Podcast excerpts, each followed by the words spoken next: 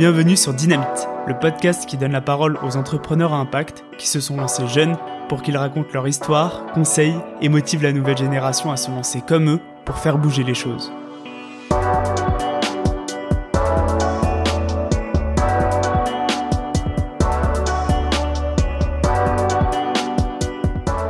Après des études en école de commerce et différentes expériences professionnelles, Cassandre se passionne pour le design et rejoint le master innovation et design de l'école Strat. Durant son master, elle s'intéresse à l'approche du minimalisme, qui consiste à éliminer les choses superflues de sa vie, et à l'écologie, où la thématique de la sobriété devient incontournable. La transition demande du temps et de la pédagogie. Elle souhaite donc développer une méthode pour permettre à chacun d'entrer dans cette démarche de transition en douceur. Elle lance alors The Good Habits, une plateforme d'inspiration et de partage d'habitudes éco-responsables. Tout d'abord projet d'études, les premiers retours sont très bons et Cassandre se décide à lancer l'entreprise. Aujourd'hui, The Good Habits compte 4000 utilisateurs. Durant cet épisode, on a échangé sur le fait d'amener un maximum de personnes à entrer dans cette démarche de transition, mais aussi sur le développement rapide d'une plateforme sans code ni budget. Merci Cassandre et bonne écoute.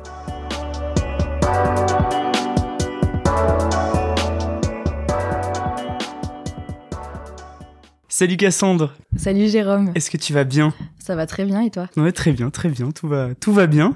Euh, écoute, j'ai une première question, brise-glace, tout de suite. Ouais. Quelle est l'habitude la plus dure à laquelle tu as dû renoncer parce qu'elle n'était pas éco-responsable?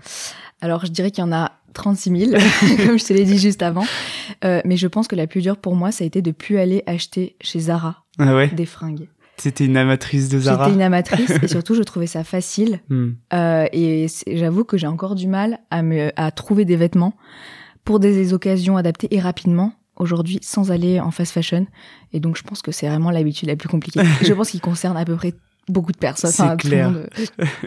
aujourd'hui. Cassandre, t'es es la, la fondatrice de The Good Habits. Donc aujourd'hui, on va parler euh, bonnes pratiques éco-responsables, petits gestes du quotidien. Euh, je veux bien que tu te présentes, quel est ton parcours en quelques mots, et peut-être on va commencer aussi par le pitch de The Good Habits, comme ça les bases sont posées. Ok, alors donc The Good Habits, le pitch très rapide. Yes. C'est une plateforme d'inspiration et de partage d'habitudes éco-responsables. En fait, c'est un espace où on va pouvoir retrouver en un seul endroit plein de conseils et de do-it-yourself pour euh, adopter un style de vie plus durable euh, sans se prendre la tête. Ok, Euh, donc, euh, par exemple, dans l'alimentation, dans l'hygiène, dans la mode, même dans l'entretien de sa maison, on va pouvoir trouver plein d'astuces qui sont vraiment adaptées au niveau de progression dans lequel on est euh, dans la transition euh, éco-responsable. ok, super. Voilà. Toi, tu viens de Nice, c'est ça Ouais, je viens de Nice, Yes. pur sudiste. Pur sudiste, et alors du coup, quel est, quel est ton parcours alors? Il me semble que souvent dans tes interviews, tu dis euh, j'ai fait un bac S, on part de là. Euh, ouais, on, part, on part de là à peu près. Je pense qu'avant ça sert à peu près à rien. j'ai eu mon brevet des collèges. Donc ouais, j'ai fait un bac euh, S. Euh, et après, j'ai fait euh, une prépa HEC. Euh, à la suite de laquelle, du coup, j'ai intégré une école de commerce, Ok. donc euh, Grenoble EM. Euh, et donc, euh, moi, j'ai commencé à faire mes stages en césure, en start-up. Ok. C'était mon premier stage. Euh, donc, tu vois, j'ai- découvert un peu à ce moment-là euh, l'univers et vraiment travailler pour euh, un projet qui a une vraie mission euh, et pas juste une entreprise qui va faire du profit. Ouais. C'était déjà une start-up engagée à ce moment-là? Ouais, c'est ça. Euh, donc, euh, donc ça a commencé comme ça. Et ensuite, euh, je me suis dit, ok, j'ai fait une start-up, je vais tester ce que c'est un grand groupe. Ok. Euh, donc, je suis allée chez Canal+. Euh, effectivement, j'ai un peu moins aimé. Qu'est-ce que t'as moins aimé?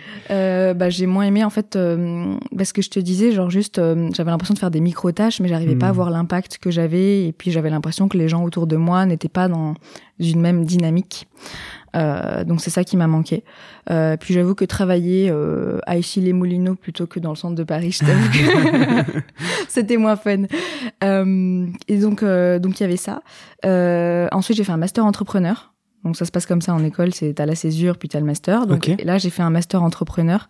Donc tu vois il y avait une première appétence déjà où je me disais euh, c'est sûr que je veux me lancer un jour. Ouais. Donc faisons le master entrepreneur et ensuite on verra. Bon il s'avère que ce qu'on apprend dans, le dans un master euh, dédié à l'entrepreneuriat c'est pas du tout ce qui se passe dans la vraie vie. Ouais, carrément. ouais. C'est plutôt comment ton retour d'expérience? J'ai toujours été tenté en vrai d'en faire un, mais je me suis jamais. euh, Ben, en lancé. fait, euh, c'est pour moi, c'est plus un master qui te prépare à faire du conseil plutôt qui te prépare à faire de l'entrepreneuriat. Donc, on avait un petit peu, on apprenait sur différents stades de la de l'entreprise. Euh, on faisait des missions de conseil pour des entreprises. Euh, donc tu vois le lancement, le, le, marketing, la levée de fonds, etc. Mais en fait, on on faisait juste du conseil pour une boîte euh, sur ce sujet spécifique là, tu vois, sur ce thème là.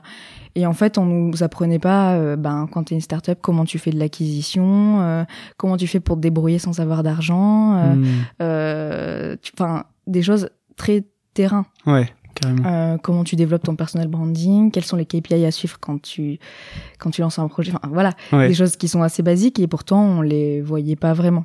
Comment tu fais une landing page, quels sont les outils que tu peux utiliser, tu vois juste avoir une liste d'outils de qu'est-ce que tu vas utiliser quand tu vas te lancer Ben ça, en fait, on l'avait pas euh, vraiment. Hmm.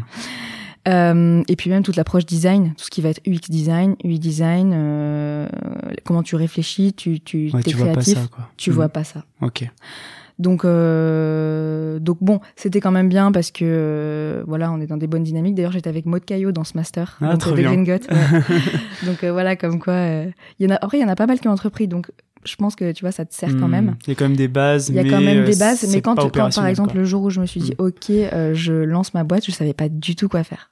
Tu vois, Ouais. j'étais là genre mais par quoi on commence? Tu vois par exemple définir ta mission d'entreprise, tes valeurs, euh, euh, qu'est-ce que tu veux accomplir, euh, quels sont les messages clés? Bah ça on l'apprenait pas. Et Hmm. pourtant c'est pour moi le cœur de ce que tu dois faire quand tu lances un, ouais, un carrément. projet Ouais. tu pars de là et ça bah voilà et ça Mm. c'était- tu vois ça m'a manqué donc bref voilà j'ai fait ce master entrepreneur c'était quand même cool et euh, et après du coup j'ai j'ai postulé pour mon premier CDI donc je savais que je savais pas du tout quoi faire Ok. je savais vraiment pas Tu ressortais avec plus de questions de ce master. genre euh, tu sais t'es en mode bah il faut il faut commencer quelque part mais t'es là mais je, je ne sais pas je ne pourrais pas choisir euh, Ouais. un domaine en particulier tu vois ok. je sais pas si je vais faire euh, du marketing ou euh, ou de la finance enfin, ma- enfin non je savais que je voulais pas faire de la finance je fais, je fais pas genre mais rare. mais tu vois, il y avait, Ouais. pour moi, il n'y avait pas un métier prédéfini que je voulais faire et quand je voyais des offres, je me disais, j'arrive pas à rentrer dans cette case-là. Et c'était compliqué pour moi.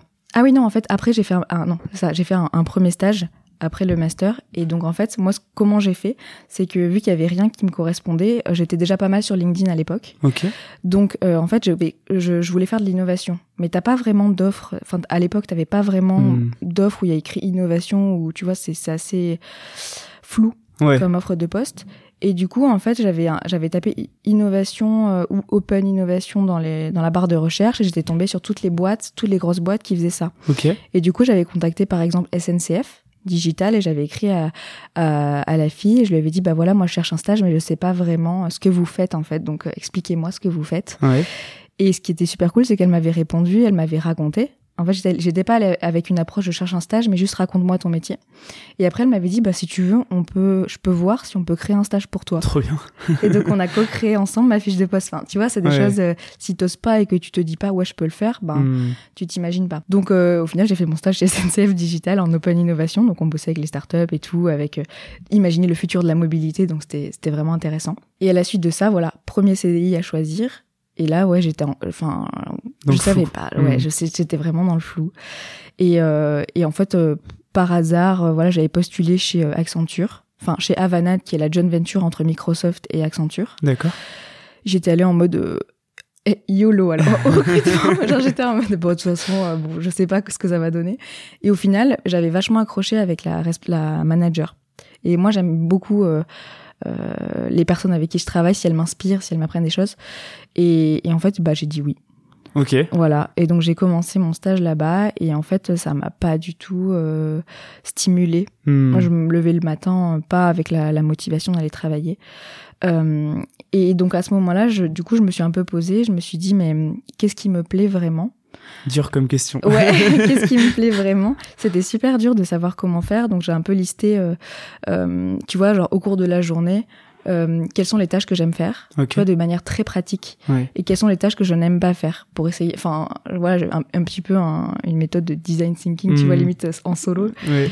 Et, euh, Qu'est-ce qui est ressorti de cette et ce qui est ressorti, c'était plutôt du coup, euh, dès que je fais euh, des choses sur Photoshop, sur Illustrator, quand je fais des ateliers de la facilitation, Hmm. euh, tout ce qui est lié à l'i- à l'innovation, à la créativité. Et à côté de moi, il y avait une équipe du X designer. Ouais. Et en fait, ça me plaisait plus. Alors déjà parce que eux, ils avaient des Mac, alors que nous, on avait des vieux PC. Donc rien que ça. Déjà, ça, ça fait la diff. Voilà, moi j'ai dit, bah c'est bon, je signe, je veux être designer. donc voilà, il y avait ça. Non, en vrai, en vrai et, et parce que genre juste, euh, j'aimais trop ce qu'ils faisaient. Hmm. Tu vois, j'avais fait un atelier de game storming. Donc on, tu réutilises un petit peu la- les techniques de jeu pour euh, stimuler la créativité, imaginer des solutions. Euh, et donc j'avais animé ça et je m'étais dit ah mais c'est grave cool. euh, euh, même tu vois je les voyais faire des plateformes, imaginer des, des protos, etc. Et Ouais. c'est cool. Là, t'avais ton Et- côté et- créativité qui te parlait, quoi. Ouais, parce que moi j'ai toujours été créative. Tu vois quand j'étais petite, je, je faisais déjà du Photoshop, je m'amusais à faire des montages euh, Ouais. pour rigoler. Ouais. Euh, je faisais euh, des infographies que j'imprimais, je faisais des, je me faisais des montages de vidéos, je dessinais, enfin voilà, plein de choses comme ça. Mais je m'étais pas dit que ça pouvait être un métier. Et euh, du coup, euh, j'ai vu ces UX designers là et je me suis dit, bah en fait, euh, je vais essayer de me reformer, enfin de, de, me réorienter, de me réorienter en UX design. Et donc j'ai cherché un petit peu toutes les formations qu'il y avait. Ouais. J'ai trouvé des bootcamps, genre Iron Hack, qui est assez connu. Et après, euh, j'ai trouvé euh, du coup des écoles de Ouais. design qui te proposent des masters. Et donc j'ai trouvé le master de Strat, donc euh, innovation et design sur un an, qui te permet quand que tu sois ingénieur ou d'école de commerce ou quoi que ce soit. Nous c'était plutôt ça les profils qui veulent devenir designer. Ouais. Donc tu vois, Ok. t'avais plein de profils, Hmm. t'avais tous les âges.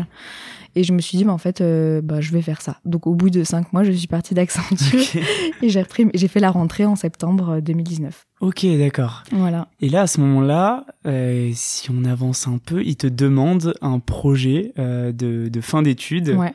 Et là, c'est euh, la naissance de The Good Habit. C'est ça. Alors en fait, on t'as un projet euh, de, qui dure toute l'année, en fait, qui est vraiment le projet fil rouge, où tu pars euh, juste un, de juste un mot. Un mot. Ouais, ok. c'est vraiment une, ils ont vraiment une méthode de, de pensée design que j'ai découverte et que je trouve hyper originale, enfin qu'on n'apprend pas du tout. Donc vraiment, tu pars d'un mot. Donc moi, c'était la simplicité. Donc déjà, rien que pour trouver un mot où tu te dis, ok, tout, toute mon année va se jouer sur un mot, Ouais, c'est super dur. Hmm. Et, et on t'apprend vraiment à lâcher prise. Genre le premier jour à Strat, euh, on nous a dit, bah allez vous balader, allez dans la rue, et on nous avait pas dit pourquoi. Et c'était là, genre, mais c'est- je sais pas, c'est mon premier jour de cours, genre pourquoi je vais. euh, et, et, et en fait, euh, c'est juste, euh, on te laisse un peu euh, livré à toi-même. Et, et en fait, du coup, j'ai réutilisé cette méthode-là pour trouver mon mot. Et en fait, je me suis dit, ben vu que je trouve pas, je vais aller marcher dans Paris et je vais voir ce qui va venir. Et du coup, je me suis retrouvée à la, à la librairie, euh, tu sais, à... Bon, bref, je suis plus vers Odéon. Ok. Et j'ai marché, en fait, je me suis dit, qu'est-ce qui attire mon regard?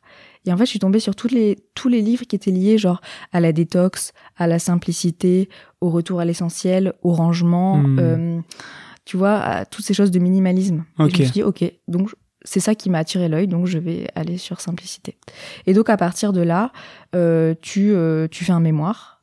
Donc, pas la partie la plus fun, Ouais, mais tu vois, tu as des parties hyper théoriques. Euh, et après, euh, tu établis une question de designer euh, selon ce que tu as identifié sur le marché.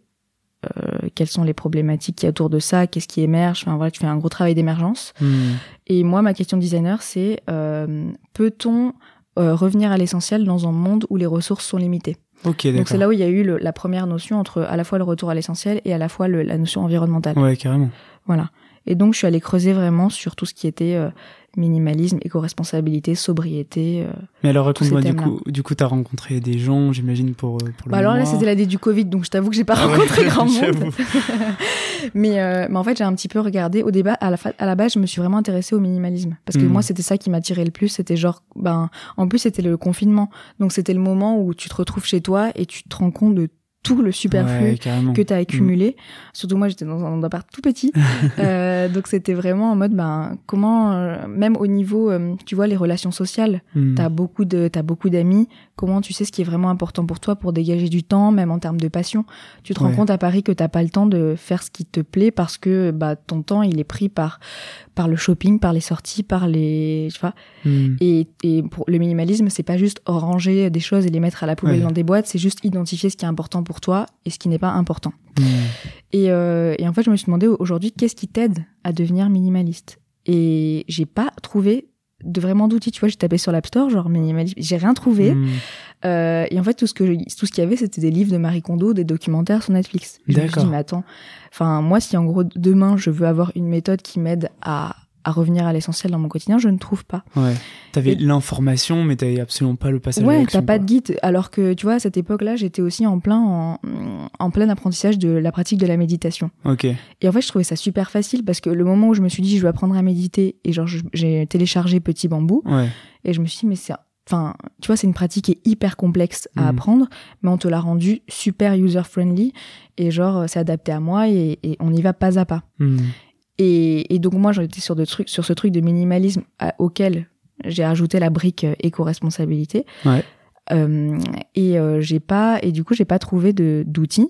Tu vois, j'ai fait vraiment un benchmark de choses qui m'aident vraiment, pas à pas, à aller vers euh, plus d'éco-responsabilité, tout en sachant que je n'étais pas une écolo de base. Hmm. Et euh, je me suis dit, bah, en fait, il y a tous les outils que je trouve sont hyper, hyper, enfin, limite presque trop militants, tu vois. Genre, euh, c'est abrupt ce qu'on nous demande de faire. On, on nous demande de, du jour au lendemain de d'arrêter l'avion, de, de se doucher à l'eau froide, de d'arrêter l'avion, de partir en France. Mais en fait, euh, tout le monde n'est pas à ce niveau-là de maturité. Hmm. Et moi, je me suis dit, mais c'est dommage parce que là, en fait, ça, fait, ça ne fait que créer une société polarisée où tu as d'un côté les gens qui sont ultra engagés et pour qui c'est facile, et d'autres qui vont trouver les autres, enfin, qui vont pas trouver quelque chose qui va les aider à devenir Mm. plus éco-responsables et vont encore plus se braquer Ouais. et dire, ah, les écolos, c'est relou, Ouais. tu vois? T'avais, t'avais ce, un peu ce manque de pédagogie Ouais. euh, là-dessus. C'est ce que De pédagogie observé. et aussi euh, de culpabilisation. Hmm. parce que moi tout ce que j'ai trouvé généralement c'était genre ben ouais bah si, si tu veux devenir écolo euh, il faut pas il faut que t'arrêtes faut enfin faut genre jamais plus jamais tu manges une goutte de Nutella enfin une cuillère de Nutella euh, il faut surtout pas prendre l'avion euh, euh, hors de question que tu manges un, du saucisson en soirée enfin tu vois Hmm. et, et c'était en mode bah juste euh, c'est compliqué tu vois c'est comment je fais pour emmener les gens sans les culpabiliser et parce en que tu douceur, quoi. en, en douceur parce que tu te rends compte qu'au final quand t'es ça se fait petit à petit Hmm. surtout quand tu vois euh, des exemples d'autres personnes Ouais. tu vois je je j'ai fait beaucoup d'entretiens utilisateurs Ouais. pendant à cette période là et les gens me disaient bah, en fait moi j'ai réussi à changer parce que j'ai vu des gens genre soit mon coloc soit ma meuf soit euh, ma meilleure amie le faire et du coup je me suis dit en fait c'est pas si chiant que ça Ouais. ça peut être cool euh, un bon dalle de lentilles corail finalement c'est bon Hmm. euh, et c'est en voyant les côtés positifs et notamment les choses qui sont pas liées à l'écologie. Donc tous les bienfaits que ça peut t'apporter euh, en termes de santé, de confort et au niveau financier aussi. Parce que quand tu fais des économies, ben c'est vrai que c'est cool. Ouais, ouais. Et ben c'est ça qui leur a donné envie. Et donc je me suis dit, mais comment on fait pour montrer aux gens tous les bienfaits que ça peut leur apporter très égoïstement? Ouais. euh, et, et comment ils peuvent prendre exemple sur d'autres personnes? Et je me suis dit, si, si on fait ça à grande échelle, tu vois, sur une plateforme avec plein de gens qui veulent changer, ben peut-être qu'on peut avoir un impact beaucoup plus grand que juste euh, Hmm. si t'évolues avec la personne qui est à côté de toi, quoi. Et euh, j'ai plusieurs questions. Euh, toi, toi, ça s'est passé comment, toi, ta transition? À quel moment? Est-ce que tu te souviens à quel moment ça a eu lieu? Alors moi, euh, bah, ça s'est fait à peu près pendant le confinement. D'accord. J'ai commencé vraiment, mais moi c'était vraiment de base pour euh, mon bien-être. Hmm. enfin, je vais être très Ouais. honnête. Et c'est petit à petit que j'ai commencé. Enfin, plus- en fait, plus tu t'intéresses et plus euh, tu cherches des infos, plus tu prends conscience. Euh, c'est ça que j'essaie de faire aussi, c'est sensibiliser, mais aussi euh, pr- faire prendre conscience aux gens des choses qui se passent. Euh, et pour ça, ça nécessite une vraie, une vraie réflexion. euh. Ouais. On, on demande souvent aux gens de changer. Tu vois, par exemple, euh, achète une brosse à dents en bambou plutôt qu'une brosse à dents normale, euh, machin. Mais on leur demande jamais de prendre conscience de leur possession et de qu'est-ce qui est important pour eux ou pas. Euh, tu vois, si tu te rends pas compte que par exemple euh, euh, prendre une douche longue finalement pour toi c'est pas si important que ça. Mais par Mhm. contre, aller acheter une petite robe chez Zara une fois tous les mois, ça peut être quelque chose qui te fait beaucoup de plaisir et qui te fait beaucoup de bien. Bah, si tu ne prends pas conscience de, de ce qui est important ou pas important, tu sais pas sur quels axes ça va être plus facile pour toi de changer ou pas. Et, euh, et ça, pour moi, enfin, c'est vraiment important. D'abord, savoir prendre conscience de sa, de sa manière de consommer, ce qui nous fait du bien ou pas, et Ouais. ensuite changer. Au lieu de changer sans savoir pourquoi on le fait. Ouais, c'est un peu conscientiser. Euh, conscientiser ouais, exactement la démarche. Ok. ok. Euh, et c'est ce que j'aime beaucoup du coup avec le minimalisme, Hmm. c'est qu'il y a cette réflexion là qui est très personnelle. Et, et moi quand euh, du coup j'ai un peu imaginé The Good Habit, je me suis dit mais c'est dommage parce que t'as d'un côté des mouvements comme euh, l'éco-responsabilité, la sobriété, etc. qui sont vraiment axés que sur l'environnement. Donc en fait on te parle même pas de toi-même, on te dit pas euh, c'est quoi ton budget, c'est quoi tes envies, quels sont tes, tes freins? Hmm. Il y a beaucoup de freins aujourd'hui. Tu as des enfants, tu peux pas faire euh, des choses que qu'on te demande de faire. Tu habites à la campagne, tu peux pas arrêter de prendre ta Mm. voiture. Puis même l'inflation en ce moment, c'est Voilà. compliqué. T'es obligé de renoncer à des petites choses. Exactement. C'est dur. Hmm, carrément. Donc, euh, et, et donc, ils sont vraiment, on, on te délaisse vraiment toi Mm. en tant qu'individu et on ne te parle que de bienfaits qui sont décorrélés de ton quotidien et de toi-même. Tu vois, à te dire, ben, euh, le, si tu fais ça, euh, euh, ben, les ours polaires euh, vont euh, mourir sur leur banquise ou les coraux sont en train de s'abîmer. Mais en fait, on a tellement d'informations au quotidien, Hmm, en permanence, que et tellement de, de problèmes Ouais. en vrai. Enfin, en plus avec la pandémie qui s'est arrivée et l'inflation et tout ça, on a, enfin, on n'a pas la, la, la, la capacité mentale, ment- mentale de, de prendre ça. Il y en a qui ont cette conscience-là. Tu sais, il y a, y a, j'avais lu un truc où il y a huit niveaux de conscience. Il y a des gens, ils ont vraiment une conscience hyper euh, globale de d'eux-mêmes et de l'environnement et du monde de manière générale. Et t'as des gens qui sont qui ont une conscience très égocentrique Hmm, et qui et dans la vie en fait ça, ça évolue, Ouais. ça évolue, ça fluctue, ça monte et ça descend. Et en fait, il faut prendre en- en compte ça Ouais. et euh, donc ouais, t'as as ce t'as ce côté-là des mouvements éco-responsables très axés environnement, et t'as le côté des, des des mouvements minimalistes où vraiment le le- le- l'objectif ça va être vraiment l'atteinte du bonheur, Ouais. mais on va pas du tout le mettre en corrélation avec l'environnement. Tu vois, Marie Kondo, elle va te dire, euh, tu te débarrasses de toutes tes affaires, euh, de ton dressing, elle va te dire, tu les mets à la poubelle. Il y a aucune notion de est-ce que tu peux les donner, est-ce que tu peux les recycler, est-ce que tu peux les upcycler. Et puis elle va pas te dire, bon, la prochaine fois que tu vas acheter des choses, euh, regarde un peu les labels de ce que t'achètes, la matière. Ouais. Et là, je me suis dit, mais c'est hyper dommage parce que du coup, t'as des mouvements qui sont axés vraiment bonheur et d'autres axés vraiment planète. Est-ce qu'il n'y a pas un moyen Hmm. de relier Ouais. les deux? Et puis, toi, ton approche, c'était euh, de pas te dire que je vise finalement les gens qui sont déjà convaincus, qui sont déjà dans cette démarche, et peut-être même aller chercher ceux qui sont qui juste se posent des questions et un peu les prendre tout doucement par le bras en mode change des petits trucs euh, par-ci par-là et t'arriveras à, à faire cette transition euh, au fur et à mesure quoi. Bah, exactement. Moi, mon but, c'était pas de, de convaincre des personnes déjà convaincues. Hmm. parce que elles ont pas forcément besoin de nous. Euh, L'idée c'était de se dire ben tu vois euh, des gens qui y a autour de moi qui continuent à à manger de la viande à tout bout de champ ou prendre l'avion pour des week-ends où il y a des alternatives en train Ouais. ou euh, tu vois des choses aussi simples que ça en fait elles ont, ont juste pas conscience et elles pensent que c'est relou Hmm. donc en fait, et comment comment je peux leur donner envie? Tu vois, par exemple, j'avais vu un, un sketch euh, un- au Paname Comedy Club ou je sais pas Ouais. quoi, et le mec disait, euh, mais en vrai, euh, moi, euh, ils me saoulent tous ça, les écolos avec leurs trucs et tout. Euh, Moi, la canicule, en vrai, j'ai commencé à prendre conscience du réchauffement climatique. Genre, ça a commencé à, voilà, à m'impacter juste parce que j'en avais trop marre d'avoir trop chaud. Hmm. Il me dit, mais alors quand on me disait, ouais, euh, ça réchauffe, ça brûle des forêts, ça machin, alors ça, mais je m'en fous. Et je me suis dit, mais en fait, ce qu'il dit, genre, je pense qu'il y, y a beaucoup de gens Ouais, qui Qui le le pensent disent. comme ça, ouais, Ouais. c'est clair. qui se le disent. Et, Ouais. euh, et en fait, il faut juste, voilà, être honnête et, et, et- partir de la, de la psychologie un peu des, des gens. Et moi, c'est ce que j'aimerais, c'est en- embarquer des personnes qui sont peut-être pas forcément convaincues ou alors qui débutent mais qui savent pas vraiment comment s'y prendre. Alors du coup, quand t'as ces constats. euh, comment comment ça se passe maintenant? Comment t'avances sur ce Comment t'en viens à cette idée d'application Ah, alors comment c'était Alors j'avais eu plein d'idées. Je m'étais dit ça peut être des, des choses, en- des ateliers en physique, ça peut être un jeu de société, Ouais. ça peut être une appli. Moi, euh, en fait, je ma cible c'était un petit peu les jeunes à partir de 20-25 ans à l'époque. Mhm. Euh, et en fait, je m'intéressais à c'est quoi leurs usages, comment aujourd'hui eux ils viennent chercher de l'information, comment ils s'intéressent aux choses, comment ils changent. Et en fait, ben Ouais, on va pas se mentir, euh, ces personnes-là, ben elles prennent l'information via leur téléphone. carrément. Donc moi, je me suis juste adaptée à ces, usa- à ces usages-là. Et si je veux démocratiser l'éco-responsabilité au plus grand nombre, je me suis Mhm. dit, c'est le meilleur moyen de le faire. Après, c'était cool parce que moi, je voulais devenir UX designer. Oui, donc c'était un moyen. lié, ouais, C'était un moyen Mhm. de... Tu vois, j'avais cette Ouais. appétence-là aussi. Euh, mais voilà, c'était c'est comme ça que ça, ça a commencé. Et alors du coup, euh, tu, tu démarres, euh, t'es encore étudiante, euh, mais je pense, enfin, il y a des milliers de projets étudiants euh, de plus en Ouais. plus en- euh, qui sont engagés, et c'est c'est quand même chaud de, Oui. de, de, de se lancer, quoi. Et comment t'as eu le déclic de te dire, je vais le passer de Ah ouais. projet étudiant à me lancer? Ouais, alors, euh, bah en fait, j'ai fait... Donc du coup, on arrive à la fin de l'année en juin. Ouais, je fais mon jury, je passe devant le jury de diplôme. Euh, Il y avait la directrice de l'école de, de design d'ailleurs, qui Ok. était là, donc c'était super cool. trop bien. Et elle me dit, euh, mais c'est génial. Elle me dit, mais c'est génial, mais continue. Donc déjà, tu vois, il y avait une petite graine dans ma Mhm. tête. Après, j'avais, en fait, j'avais déjà fait un prototype sur Figma, donc qui est un logiciel pour faire euh, des, des prototypes d'applications. Je l'avais fait tester aussi. Et les gens me disaient, mais c'est super cool. Enfin, tu vas continuer. Tu vois, il y, avait Hmm. des petites, Un vrai euh, intérêt, des quoi. petites, ouais, Ouais. des- des- un vrai intérêt comme ça. Mais moi, je m'étais pas dit, euh, je vais continuer. Mais alors, pas du tout. Genre, vraiment, euh, j'aurais pas mis un euro, quoi. Donc, j'avais même cherché du travail hein, pour cet été-là. Et j'ai commencé à chercher du travail en, ju- en juillet. Et puis, à un moment, je me suis, je sais pas, euh, je me suis, enfin, j'ai- continué à, enfin, j'ai quand même pris un job. Mais euh, à côté, je me suis dit, mais il faut que je continue, quoi.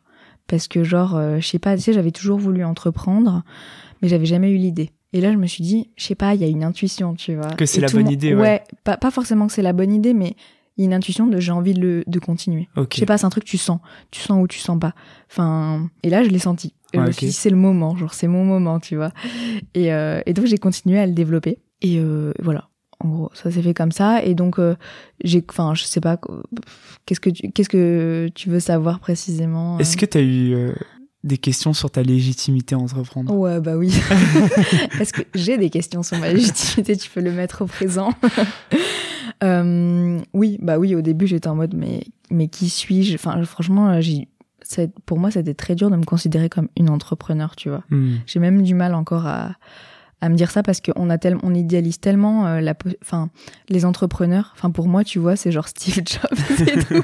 non, mais tu vois, c'est des, ou Ouais. alors c'est des, c'est des mecs que tu vois euh, sur LinkedIn, genre qui ont levé des millions, euh, Hmm. qui ont revendu des millions, ou c'est des licornes. Enfin, c'est un peu Ouais, cette ouais. vision-là qu'on a de l'entrepreneuriat où genre t'es une licorne ou t'es rien du tout. Et, et du coup, pour moi, enfin, j'étais en mode, mais moi, je suis, mais je ne suis rien, quoi. Donc, euh, tu vois, ouais, le, le croyant, plein de croyances limitantes, euh, plein de. Mais tu t'es quand même lancé parce que tu as suivi cette intuition. Alors, euh, ouais, au début, bah, en fait, j'ai commencé par développer mon projet en Soum Soum, quoi. Ok. Euh, en, continuant à faire de la recherche utilisateur, en développant bien mon proto, j'ai itéré plein de fois, en fait. Hmm. Euh, en réfléchissant sur vraiment, tu vois, tout ce qui était stratégique, genre quelle est la mission, quelles sont les valeurs, euh, tu vois, quel est le positionnement, en fait. Tu vois, toutes ces choses qui prennent vraiment beaucoup de temps à faire. Ouais, carrément. tu vois le pitch euh, Mm. tout ça les éléments de langage enfin ça c'est enfin on se rend pas compte mais c'est vraiment euh, un Ouais. travail de cerveau mais pff, c'est clair, c'est dur. hyper prenant quoi Euh, et euh, même savoir comment j'en parle tu vois enfin franchement les premières fois quand on me demandait alors tu fais quoi dans la vie? Mais je je- j'étais je, tremblais quoi j'étais en mode c'était ridicule enfin je me sentais ridicule Tu Mais- l'assumais pas, quoi. je l'assumais pas du tout. Je trouvais ça nul. Je savais pas comment l'expliquer pour que ça ait l'air cool. Et il me disait, Mm. du coup, t'en es où? Et en fait, j'en étais nulle part. J'avais pas de produit. Donc, tu sais, c'est- ouais, c'est clair. c'était pff, hyper anxiogène. Enfin, Mm. vraiment. Surtout moi, en plus, je suis un peu genre, euh, tu vois, la, la bonne élève. Genre, j'aime bien avoir des trucs hyper carrés, hyper propres et tout. Là, j'avais rien. Ouais. Je me sentais, enfin, parler d'un truc quand ça existe pas, c'est super dur. Mais ça, je te comprends. Enfin, j'ai même pour un, un projet de podcast comme Ouais. celui-ci, j'ai eu ça aussi de se dire, c'est hyper gênant parce que les gens sont en mode, ah ouais, tu vas faire quoi? Ils te posent plein de questions et t'en as aucune idée. Donc, je me dis, si en plus c'est une application, ou Ouais. un podcast, on voit à peu près ce que c'est. Une application, ça peut être tout et rien en même temps. Donc, euh, j'imagine que ça dû être compliqué. C'est ça. Puis même dans ta tête, tu sais pas vraiment exactement quelle va être son, enfin, quelle fonctionnalité va y avoir. Ouais. euh, en quoi tu vas te différencier des concurrents. Enfin, tu vois, Mm. c'est un truc qui, qui vraiment se fait au fur et à mesure, ça mûrit, ça. Et du coup, tu sais pas trop quoi répondre au début. Ouais, ouais, c'est clair. et, euh, et donc voilà, ça, ça a commencé comme ça cette année-là. Et, euh, et en fait, en, en mars, j'en avais toujours pas parlé. Euh, J'étais en, en mode, mais qu'est-ce que je fais? Est-ce que je le fais développer? Par une agence, par des freelances ou quoi que ce soit Et en fait, j'avais des potes qui l'avaient développé en no-code. D'accord. Là, il était toujours sur Figma, euh, sous forme de proto. Ouais, ouais, c'était un proto. Figma. Je- Donc je l'avais bien fait tester par contre. Enfin, franchement, j'avais fait toute la méthode design euh, bien propre. euh, Ok. vraiment. Il y avait des post-it. Là, là, tu vois, bah, on est chez moi, donc il y a un mur, mais le mur était plein de post-it. mais c'était Génial. et c'est super dur de brainstormer toute seule. Enfin, Ouais, carrément. très très dur. Donc voilà. Et, et en fait, il m'avait dit, mais nous, on le développe gratos en no code et tout. Et, et moi, j'étais en mode, mais quoi? C'est quoi le no Trop code bien. Comment ça? Et en fait, ben, je me suis formée toute seule, genre pendant trois mois en mode vénère. euh.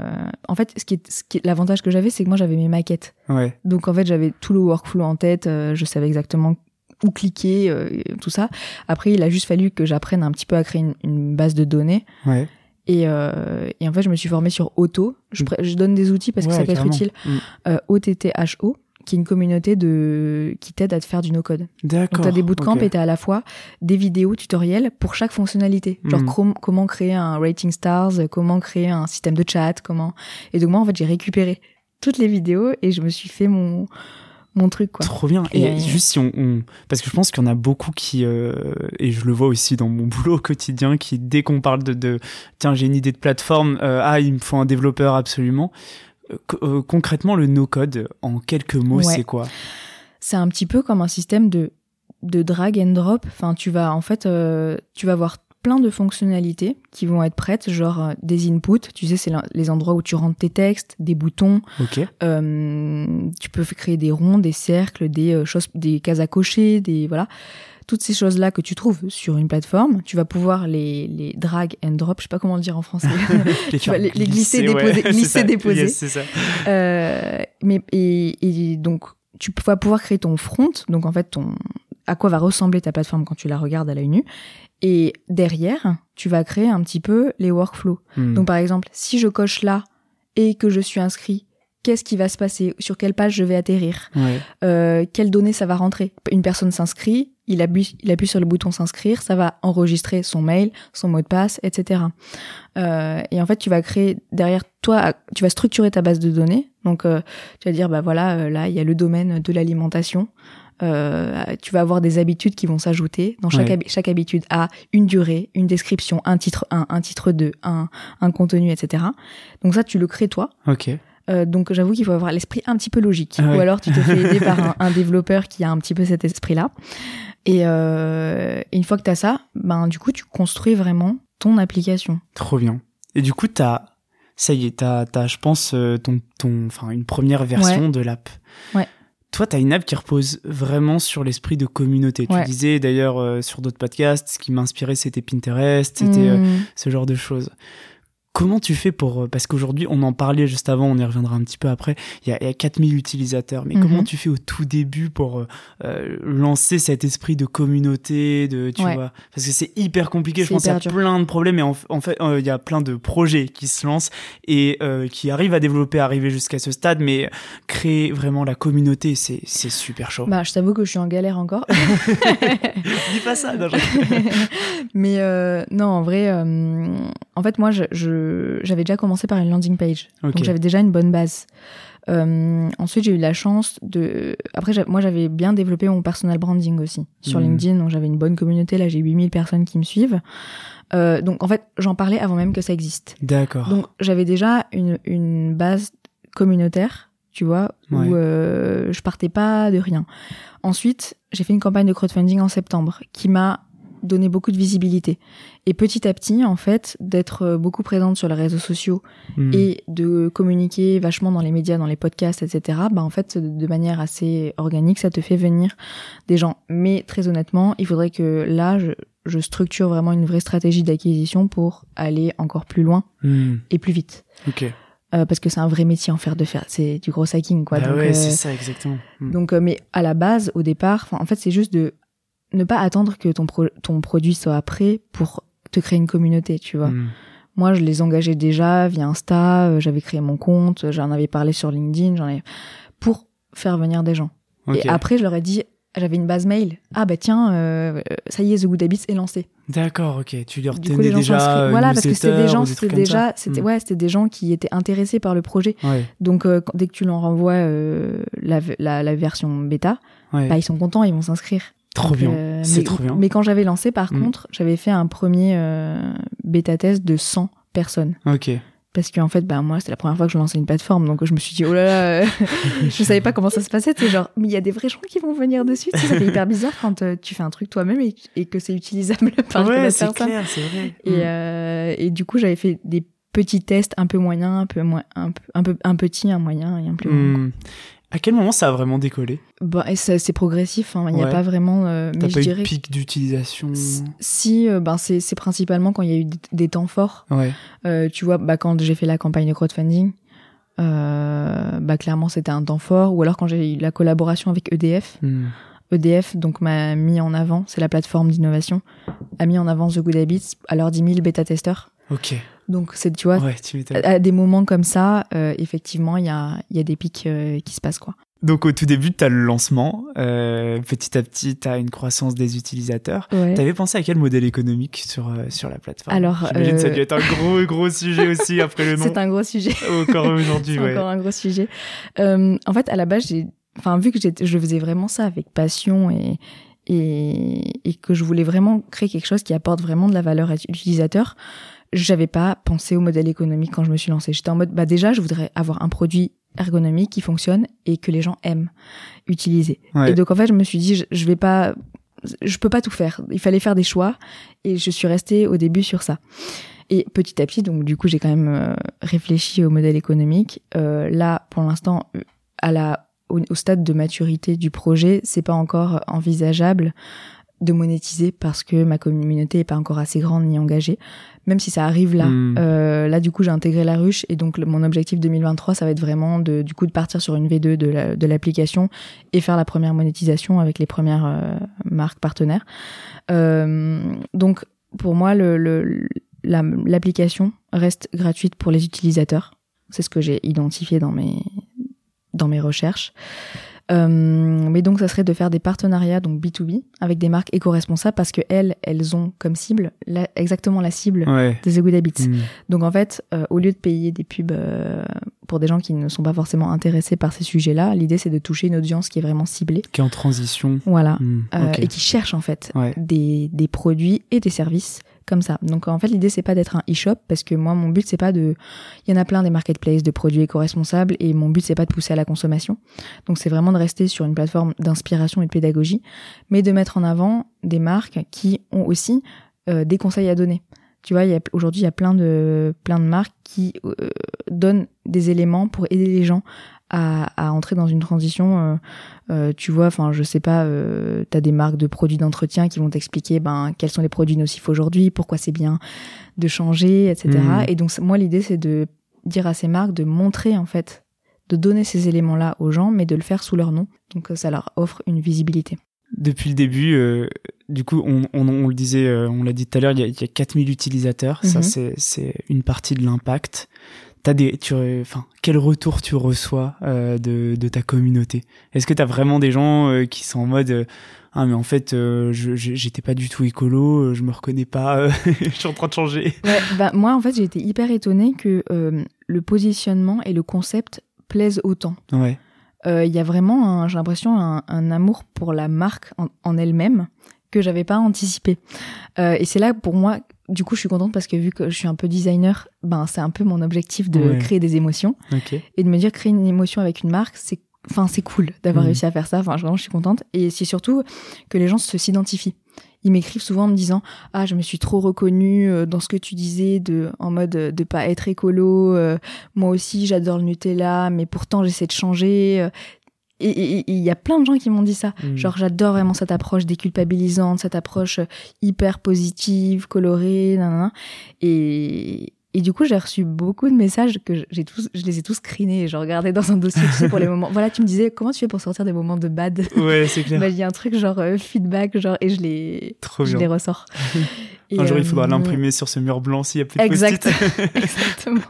J'espère que ça remplira tout le mur. Mais euh, je sais plus où on en était. Euh, oui, donc les, les, Mm. les donc oui, il y a, y a un vrai. euh, Il y a plein de gens qui m'ont dit ah mais j'avais pas, je savais pas qu'on pouvait faire, euh, qu'on pouvait congeler des choses dans des pots en verre. Je savais pas qu'on comment on pouvait récupérer les herbes fanées de telle manière. Ah j'ai découvert ça et du coup je suis hyper contente parce que je me dis ça sert à des gens quoi. Qu'est-ce que, après tout ce que t'as appris, euh, toutes ces, comme tu disais, Mhm. ces galères, évidemment, t'es- il y a encore beaucoup d'apprentissages qui t'attendent, mais ça quand même permet de faire un premier bilan. Mhm. Est-ce que tu aurais deux ou trois conseils qui te viennent en tête à, à toutes celles et ceux qui euh, aimeraient se lancer, qui, euh, un peu comme toi il y a quelques années, qui euh, ont cette appétence, mais qui savent pas vraiment par quel bout euh, la prendre? Alors moi je dirais oser. Genre on n'a rien à perdre. Hmm. Ça c'est le truc que je fais tout le temps. Ouais. Genre, euh, je postule à des appels à projets où, genre, je me. Ou alors, à- même à l'époque où c'était ridicule euh, le projet que j'avais, ou tu vois, j'ai postulé à un TEDx. Ouais. Euh, bah, je l'ai fait, du coup, mais j'avais postulé en mode euh, non, mais jamais de la vie, euh, ils vont me prendre. Et en fait, c'est que des trucs comme ça. Je Mhm. teste, enfin, je, je fais le truc, et au final, j'ai que des bonnes surprises à chaque fois. Tu vois Ouais. Et en fait, et à chaque fois quand je vais dans un incubateur, il y a plein de de personnes qui d'entrepreneurs qui me disent ouais mais non mais euh, moi j'ai pas encore de produit. Ouais mais non moi j'ai et qui se mettent plein de barrières tout seuls. Hmm. alors je suis en mode bah au pire ils te disent non. So what? Donc pour moi ça c'est un conseil c'est genre vraiment euh, oser et puis euh, on verra bien ce qui se passera. Le deuxième truc bah moi je dirais c'est vraiment de de- d'en parler le plus tôt possible. Souvent je vois des personnes qui osent pas en parler parce qu'ils ont peur qu'on leur vole l'idée et tout. Ouais. Je suis en mode bah de toute façon là on est dans un monde de l'information. Si tu parles pas de ton projet il peut rien t'arriver de, il peut t'arriver aucune opportunité sauf si t'as un, un brevet médical Ouais, genre ouais, d'un truc de voilà. Mhm. extraordinaire. Euh, pour moi il faut vraiment en parler dès le début. Et moi c'est parce que je communique beaucoup et j'explique tout ce qui m'arrive il y a plein de choses cool qui m'arrivent Hmm, trop bien. tu vois, donc c'est vraiment Mm. l'effet euh, l'effet boule de neige. Euh, tu vois, les, tout ce qui était euh, collaboration avec EDF, le, le concours La Poste. euh, je suis sûre que la ruche, ça a aidé euh, aussi d'être d'intégrer l'incubateur, de que je communique autant. Bah, je, je donne par exemple l'anecdote dans le jury, il y avait une personne qui avait vu mon TEDx deux semaines avant. C'est le hasard. Ah ouais, c'est clair. Tu vois, donc tu te dis, en fait, un post LinkedIn, finalement, ça peut, ça peut avoir un impact. Ouais. Et, et en fait, euh, il faut pas négliger, je pense, tout ce qui va, va être personal branding. Hmm. Euh, Il y a beaucoup de gens qui aiment pas se mettre en avant. Euh, moi, j'avoue, tu vois, genre sur Insta, ça me plaît pas trop. De me... je- LinkedIn, ça passe parce que c'est pro. Là, je vais devoir le faire sur euh, Instagram et sur TikTok. Hmm. Si je veux Ouais. augmenter ma communauté, très clairement, je suis pas à l'aise. Ouais. mais euh, tu le fais. mais il faut le faire. Mm. Et quand tu vois toutes les marques qui marchent super bien, genre Justine Hutto de Respire, Ouais. euh, euh, celle qui fait les baskets Zeta, là, euh, Laure, Babin, Yes, euh. Mode de Green God, Hmm. en fait, ben, tu vois que tout le monde les connaît parce que il y a cette personne qui est là. Et c'est vrai que même moi, quand en tant que cliente, je vais voir des marques ou des produits ou des services et que je sais pas qui est derrière, ben, j'ai du mal à faire un- à avoir un lien émotionnel parce qu'aujourd'hui il y a tellement de marques que Ouais, si tu t'associes pas, si tu l'associes pas à une personne et une personnalité, ben pour moi ça peut pas. Enfin c'est difficile. Carrément. Donc c'est mon deuxième conseil. Alors est-ce qu'il y en a un troisième? Bah, Je dirais en vrai de, de lancer le, le, le produit le plus tôt possible. Euh, parce que souvent, je, enfin, je vois des personnes qui attendent d'avoir un, une vraie agence de développement, euh, d'avoir une vraie intelligence artificielle derrière, etc. Et je suis en mode, ben déjà, euh, est-ce que les gens vont utiliser ton produit? Teste-le. Ouais. Euh, donc, euh, tu vois, même moi, je trouve que j'ai mis vachement de temps avant de lancer euh, la plateforme. Genre, je voulais trop que ça soit parfait, alors qu'en Mhm. vrai, j'aurais pu faire un truc vachement plus euh, comment, quick and dirty, Ouais, comme on dit. ça. Mais j'arrivais pas parce que c'était pas, c'était, c'est dur de, de de communiquer sur quelque chose qui est ton truc à toi Ouais. et d'en avoir honte. T'es Ouais. pas forcément content Alors que ce c'est ce qu'il faut faire. Alors c'est ce qu'il faut faire. Mais disons que ça sera pour ma deuxième aventure entrepreneuriale. Génial. Euh, mais euh, ouais, je dirais que pour moi, c'est de et de voir aussi si tu peux le faire toi-même en no-code. Ouais. Enfin, pour moi, c'est la c'est la vie le no-code. Enfin, Trop bien. parce que tu vois, même Mm. si là, euh, en gros, je veux passer à une, à une étape supérieure, ben je sais exactement ce qu'il va falloir changer ou pas, et je sais que si je mets de l'argent dans une agence, ben ça sera enfin, ça sera vraiment bien utilisé. Tu vois. c'est ça. Mm. Donc, euh, je j'aurais pas la peur de me dire, oh là là, j'ai dépensé 20 000 balles, mais personne ne vient sur ma plateforme. C'est clair. Cassandre, pour toi, il sera comment le monde de demain? La dernière question. Tu t'y attendais, t'étais préparé. Euh, alors, je sais pas trop parce qu'il y a tellement d'infos anxiogènes qui nous arrivent de toutes parts, mais je vais, te- je vais la transformer. Comment j'aimerais que le monde soit demain? Allez. Euh, J'aimerais que ça soit un monde où on prend plus en compte euh, les besoins et les émotions euh, des gens, où il y a plus de positif. Parce que c'est bien d'avoir de l'information de ce qui est en train de se passer, mais il faut aussi engager les gens et les mobiliser. Et l'information, c'est bien, mais ça me mobilise pas forcément. Donc ça, j'aimerais bien un monde avec une approche un peu plus design euh, et de rajouter un peu plus de design dans nos vies. donc j'aimerais un monde où on apprend le design à l'école et on l'intègre à tous les domaines de notre vie. Euh, donc euh, c'est-à-dire comment t'adapter à l'être humain, comment créer des émotions et comment ben influencer les comportements d'une bonne manière pour arriver à créer un monde un peu plus cool. Trop Voilà. bien. Et ben on finira là-dessus. Merci beaucoup Cassandre, c'était passionnant. Bah, je- j'espère. Merci à toi. Il y a deux axes de réflexion que m'inspire cet épisode. Tout d'abord, c'est une approche intéressante sur la prise de conscience écologique. La transition, ça demande du temps, de la pédagogie et il faut donc multiplier les approches et parfois montrer l'intérêt individuel de certaines actions écologiques, ça peut amener tout doucement vers un mode de vie plus sobre. Le deuxième axe, c'est sur l'aventure entrepreneuriale en elle-même. On ne le dira jamais assez, mais c'est important de ne pas attendre d'être prêt pour parler de son projet, de créer une communauté, un premier prototype à tester, de trouver des solutions alternatives comme le no-code. Ça permet de rapidement collecter des retours. Alors si vous aussi vous imaginez une solution tech, je pense que les conseils de Cassandre vous auront été utiles.